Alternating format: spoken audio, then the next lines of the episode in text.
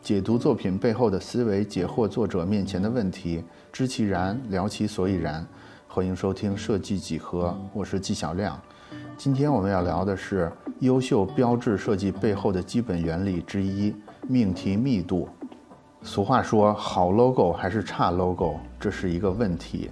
那今天呢，我们要挑战的就是设计界四大玄学问题之一的 logo 设计。logo 设计悬在什么地方呢？首先是价格飘忽。我们都知道，在珠某界网上有几块钱就可以买到的 logo 设计。有时候我们身为设计师也会听说某某某跨国公司又更新了他们的品牌设计，花了数亿、数百万、数千万都有可能的费用。甚至呢，现在网上其实还存在那种免费秒出 logo 的自动设计软件，这是价格飘忽。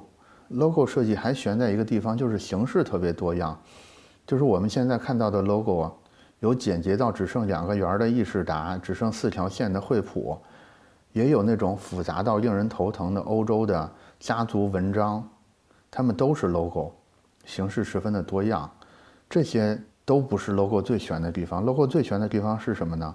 是设计师对 logo 的解释。如果大家去参与过这种。Logo 设计、品牌设计、比稿提案的现场的话，你就会发现，它的精彩程度简直堪比大型脱口秀的总决赛。这些设计师们啊，平时一个个都不说话，但是提案的时候都口灿莲花。他们硬是能把死的说成活的，再把活的说成量子态的。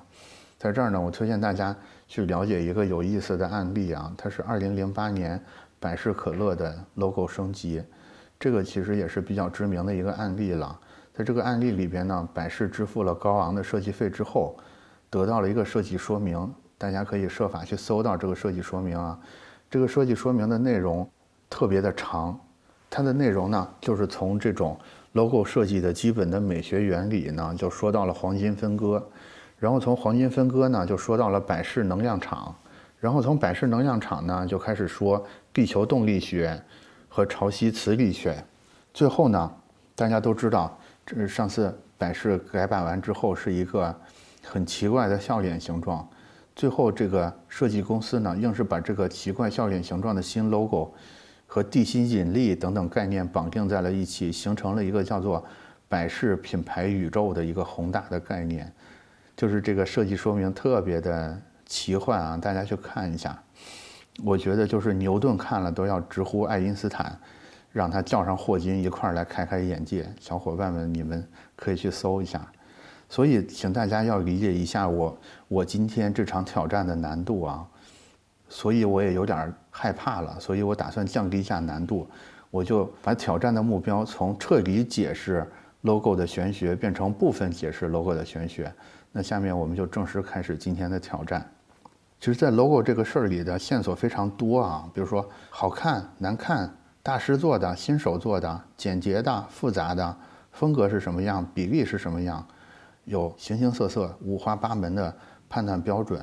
那我们究竟应该怎么入手呢？我找到了一个资料，这个资料是《财富》杂志对全球最受赞誉的五十大企业 logo 做的一次数据分析啊。在这次数据分析里边，他们从 logo 的颜色、字体、形状等等标准入手，都进行了具体的比对和分析。我觉得我们可以以这份数据分析报告为起点，去展开我们的挑战。我先说一下这个数据分析报告的结论啊，他们会发现有百分之八十六的企业不会在 logo 中使用两种以上的颜色，然后呢，红色跟蓝色。是这些受赞誉的企业使用频率最高的颜色，然后呢，他们认为是因为红色它具有侵略性和激情性的特征，而蓝色呢就显示一种舒适跟信赖感的色彩。然后呢，有百分之八十六的这种最受赞誉企业，他们的 logo 会使用无衬线字体，也就是黑体，来实现一种简洁和现代化的外观效果，来追求浏览的时候的。流畅性让品牌名称更容易被用户捕捉到。这报告里还有很多其他的数据啊，但是我就重点说刚才这两条：一种是颜色用的很少，第二种是无衬线字体。它基本上呈现出一个结论，这个结论就是这种简洁的 logo 是更受这种受赞誉的企业偏好的，所以我们就应该沿着这个《财富》杂志做的这个结论，也闭上眼，就跟着这个世界五十强的脚步，我们也把自己的 logo 做成红色的、蓝色的，我们也用黑体，也用简单的图形，我们就能做出好的 logo 了吗？那肯定不是这么简单的。稍微做过 logo 的人就知道，绝对不是这么回事儿。我觉得我们应该去找到说，为什么这种红色、蓝色、黑体图形简单能获胜？我们找到这个事儿的原因，然后我们才可能根据这个原理再做出很好的 logo 来。所以我花了很多时间，终于找到了这种简洁形式背后的原理。这个原理就叫做命题密度，就是我开头的时候提到的这个关键词。命题密度。有一个公式啊，叫做深层命题数量除以表层命题数量。大家一听这是个学术用语，很拗口啊。我给大家解释一下，什么叫做深层命题，什么叫做表层命题。表层命题就是指作品中这些明显可变的元素，比如说基础的几何图形，比如说它用了什么色彩等等，就是表现层的这些东西。这个深层命题呢是什么意思？其实就是指的表现层那些东西，它隐隐藏的含义是什么？比如说鸽子就代表和平，比如说白色就象征着光明，象征着清洁等等。这个命题密度呢，就是深层含义再除以这些表层的形式，平均每项元素传达的信息量越多呢，也就代表它的命题密度越高，同时这个作品也就越吸引观众。所以呢，我们会发现那些大企业的 logo，他们这种简洁，与其是与其说是为了照顾一种形式上面的美感，不如说是为了减小这种表层命题的数量，来达到一个总数的增加。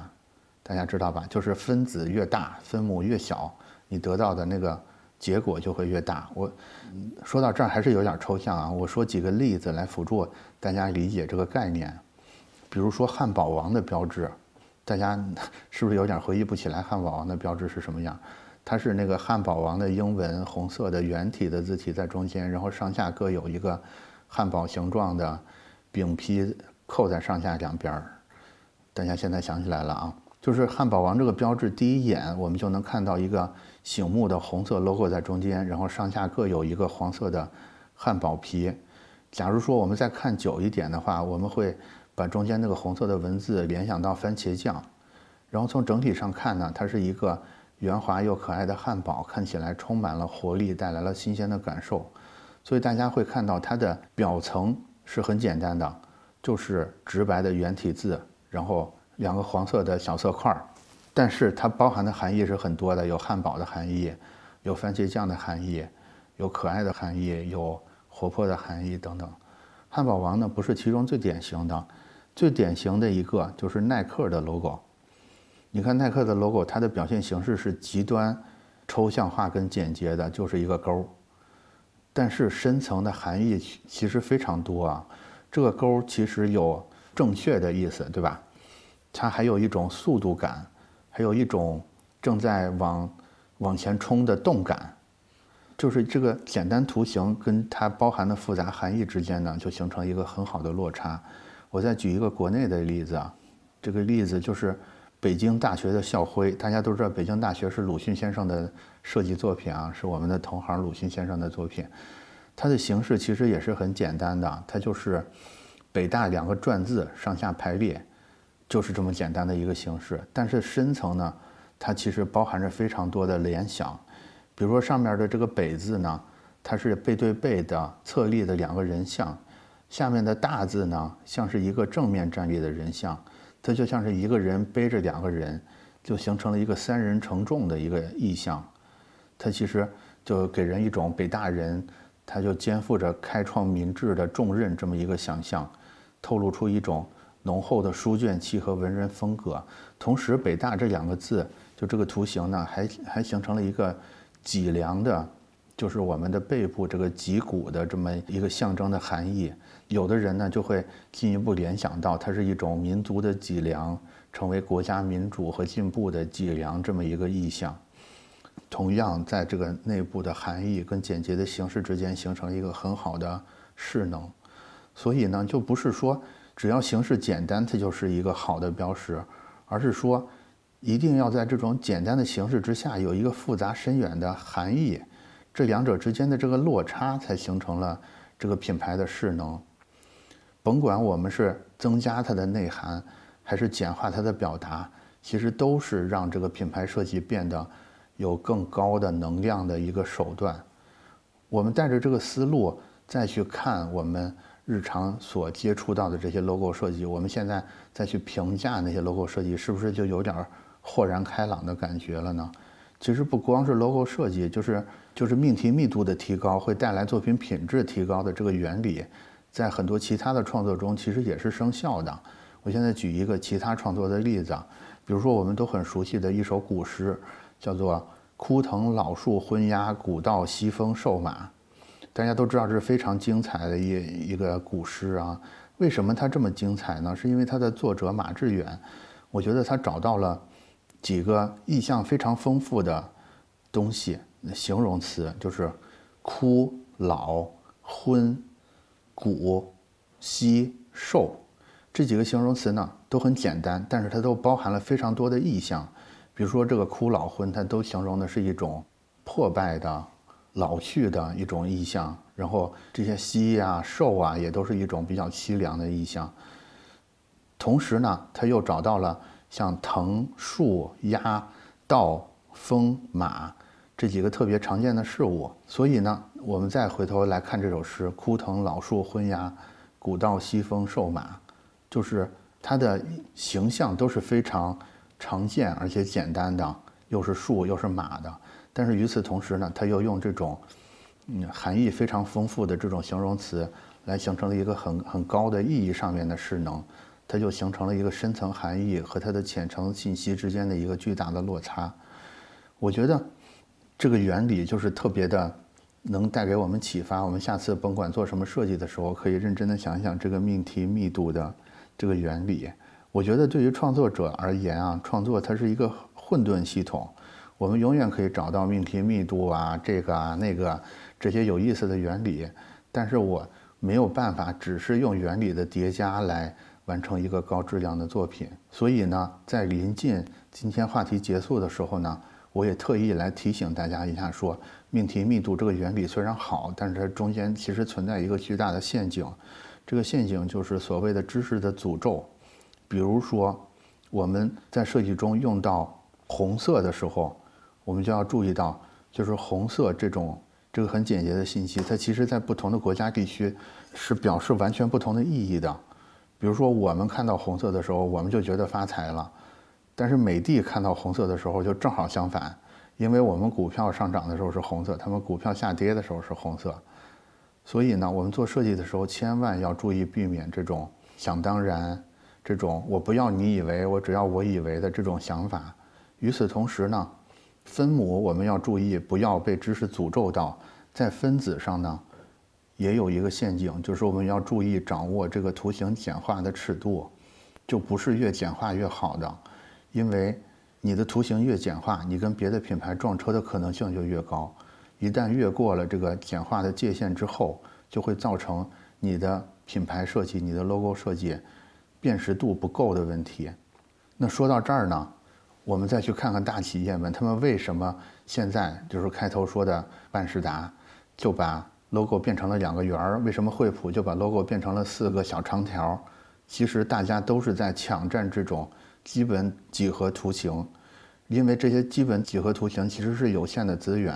比如说，现在有一个公司，它把一个正方形跟它公司形成了一个强绑定，那等于其他所有人都没有办法再使用正方形这种图形了。它其实是一个巨大的资产，因为这么简单的图形，只要稍微有一点意义上面的联想，就能形成非常大的势能。所以现在大家看懂为什么最近几年大公司们纷纷要去。把自己的 logo 改成一个这么简洁的图形，就是基于这个命题密度的原理产生的行为。